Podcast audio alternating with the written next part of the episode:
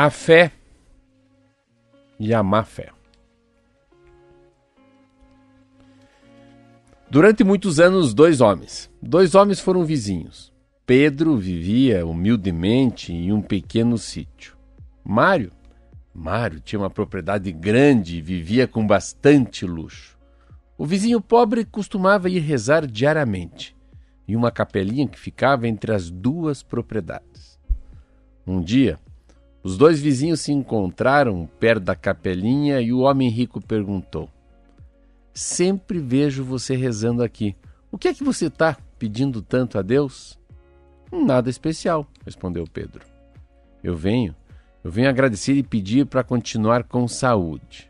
Mário era muito debochado e gostava de provocar seu vizinho. Foi logo dizendo: Ah, mas por que você não pede que Deus te dê mais dinheiro para você viver melhor, reformar a propriedade, comprar uns animais? Pede, pede um dinheirinho para ele. Pedro não percebeu a malícia do vizinho. Falou, ah, boa ideia. Vou pedir uma ajuda financeira para Deus. No dia seguinte, Mário viu Pedro ajoelhado, com as mãos juntas, rezando na capelinha e foi falar com ele. Então, Pedro, Pedro, pediu dinheiro para Deus? Ah, pedi sim, disse o vizinho pobre. Pedi duzentos reais. Mário achou aquilo muito engraçado. Você pediu um valor exato. E se Deus quiser te dar 30 reais? E se, te Deus, se Deus quiser te dar 50? 80 reais? Não, eu pedi 200 reais e só vou ficar feliz com 200 reais.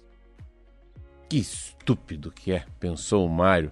Vou testar a fé dele, que aposto que não é forte como ele diz, que vai aceitar só se for duzentão. No dia seguinte, Mário ficou escondido atrás da capelinha com o saco onde ele tinha colocado 199 reais. Quando Pedro se ajoelhou e começou a rezar, Mário Chute! Jogou o saco bem perto dele. O sitiante interrompeu a oração. Pegou o saco, abriu e começou a contar o dinheiro. Ele logo entendeu de onde vinha aquele dinheiro e entendeu que era uma provocação para testar sua fé.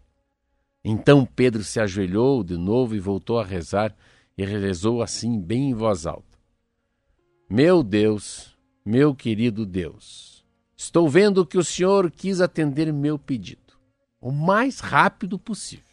Meu Deus. Pelo jeito, não deu tempo do senhor juntar 200 reais. E por isso o senhor mandou 199 reais, não é isso? Mas eu entendo, meu Deus, que o senhor faz a coisa do jeito e aquele do, do seu jeito, acredito que vai mandar aquele real que falta quando achar que é a hora de a hora certa de mandar. Muito obrigado. Quando terminou de falar com Deus, Pedro colocou dinheiro no bolso e saiu em direção à sua casa. O vizinho rico ficou, viu tudo lá do canto onde estava escondido e ficou muito bravo. Mas como era orgulhoso e não queria assumir que havia agido de má fé e malícia, nunca mais tocou o assunto e perdeu os 199 reais. Moral da história? História, essa história não é tanto sobre o homem pobre e sua fé, não. É mais sobre o homem que agiu com maldade ao debochar do vizinho humilde, que tinha uma fé simples. A forma como vivemos, nossa fé é uma experiência muito particular e exclusiva de cada um. Não faz sentido questionar a relação de outra pessoa com Deus ou com a vida espiritual. A fé, a fé serve a cada um de nós de uma forma única e por caminhos também únicos.